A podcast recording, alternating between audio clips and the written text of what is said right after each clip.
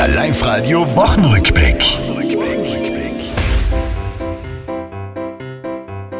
Metrologisch ist der Sommer seit dieser Woche aus. Wettertechnisch war's ja in Tirol manchmal ein Graus. Heiß ging's aber trotzdem her, da bin ich richtig platt. Wie bei dieser Sommerstory. Da habe ich mal wieder was gehabt, der Kleid angehabt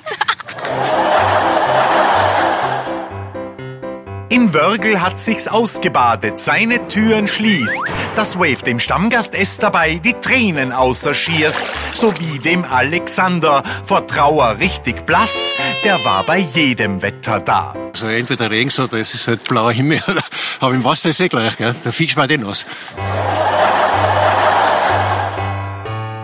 Der Beginn vom Fußball war dieses Mal nicht ohne. Moldawien Österreich verzögert, schuld war eine Drohne. Trotz Sieg die Leistung unserer Kicker, die gefiel nicht vielen. Klein Lukas meint, er könnte es besser. Ich kann ungefähr präzise schießen und ja, einen genauen Pass spielen.